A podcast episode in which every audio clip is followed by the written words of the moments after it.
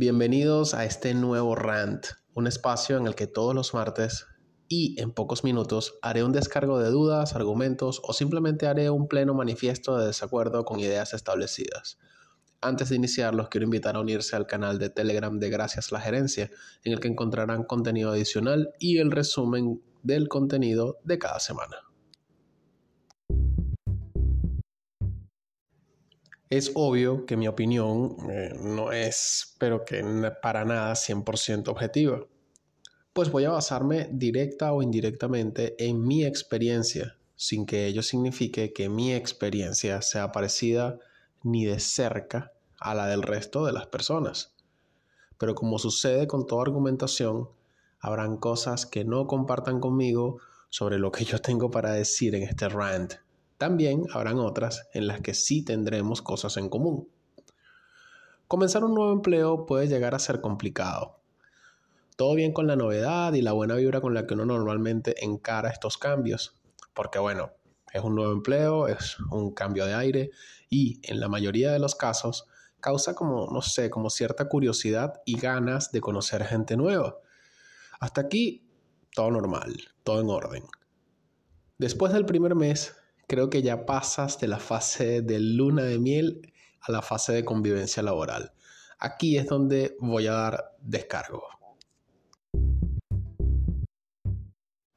Es casi una ley que cuando llegas nuevo a una oficina eres no sé, prácticamente un freak de circo. O sea, eres la persona más sometida al escrutinio y observación en ese lugar. Ser nuevo, en buena parte de las ocasiones, es llegar a un puesto de trabajo en el que con suerte puede que te den un kit de bienvenida y bueno, te pongan a leer manuales que ni ellos mismos usan en la empresa, mientras tu nuevo jefe con la gente de tecnología resuelven tu asignación de equipo.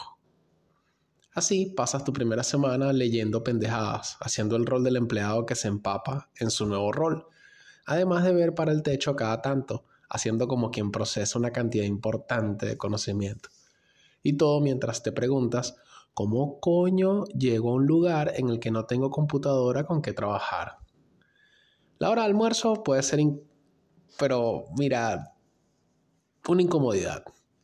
Si llegas a una empresa en la que buena parte de la gente tiene más de 10 años trabajando allí, si ese es el caso, entonces vas a almorzar con esa vieja conocida que todos llamamos soledad. Cuando en las empresas la gente tiene mucho tiempo trabajando, la vaina se vuelve como una cofradía en la que debes ganarte el derecho a entrar, weón. O sea, esto no hará fácil tu estancia en tu nuevo empleo a primeras de cambio.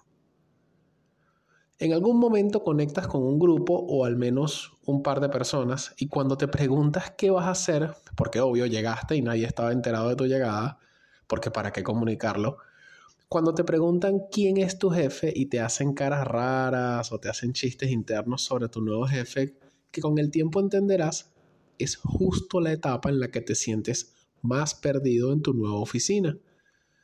Luego, bueno, comienzas a tener interacciones de trabajo, empezando por la jerga y algunos términos que tendrás que aprender en la misma interacción. Lo mismo que ir entendiendo quién es quién siendo cauto, ¿no?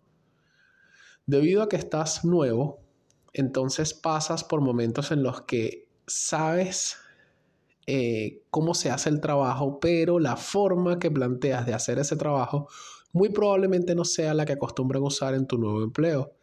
Así que podrían pasar dos cosas.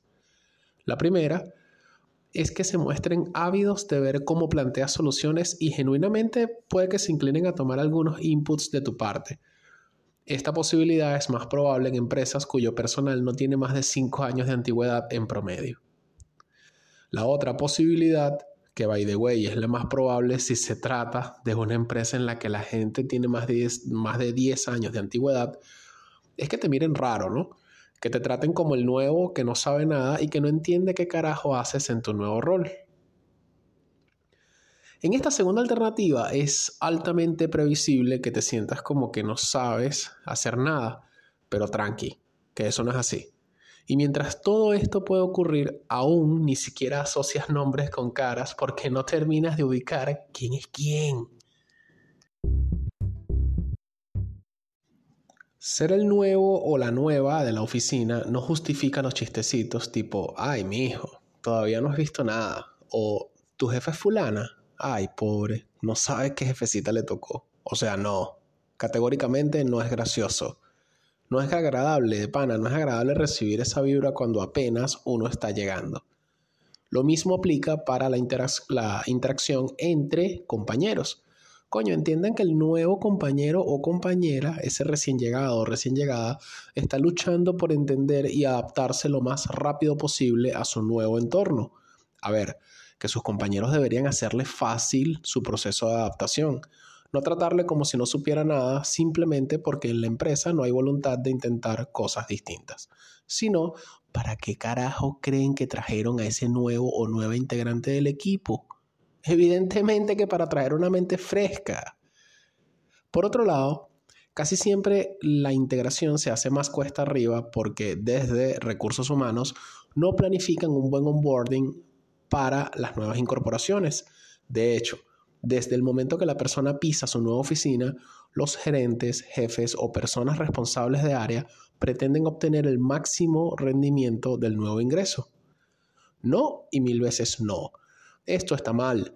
A las personas hay que darles al menos un mes para aclimatarse. De hecho, la curva de aprendizaje mínima para cualquier rol varía entre 3 y 6 meses. La cosa no es así de fácil como que llegar y empezar de una a todo ritmo. Primero, porque los nuevos ingresos se frustran porque aún sabiendo hacer el trabajo, les cuesta engranar porque no entienden cómo funcionan las cosas allí y eso resulta siempre en individuos o casi siempre resultan individuos que a la vuelta de seis meses o menos ya están quemados, ya odian su nuevo sitio de trabajo y hasta pueden sentir depresión. Si una empresa pretende una nueva incorporación de personal, primero debe asegurar absoluta transparencia en términos de condiciones de trabajo. Lo otro es haber sido bien claros en términos de la expectativa salarial y el plan de carrera, porque al final todo se sabe entre compañeros de trabajo. Además, si van a contratar a alguien, aseguren que su puesto ya esté asignado, que cuente con su computadora y que todos sus accesos, eh, los accesos pues, a, a sus herramientas de trabajo ya se encuentren prontos para ser usados por la persona a su llegada. Si esto no sucede, lo primero que piensa ese nuevo ingreso es que si ni siquiera pudieron planificar su llegada, ¿cómo podría pretender planificar una carrera en esa empresa? Una vez más, en su gran mayoría los nuevos ingresos van con una cuota de ilusión por hacer cosas nuevas. Es labor del gerente, jefe o persona encargada de área garantizar que esa ilusión se mantenga tanto como sea posible. Si traes una mente fresca, con ideas nuevas, es obvio que como responsable de área debes allanar el camino para que esas nuevas ideas surtan el efecto de cambio pretendido en el equipo. Si no, no contraten a nadie, no le hagan eso a la gente, coño, no. Esto fue el rant de esta semana de verdad sigo creyendo que estos descargos pueden ser positivos. De hecho, la duda positiva sobre cualquier cosa, cualquier tema, está bien. Pues así es como podemos reafirmar conocimientos o más bien replantearlos.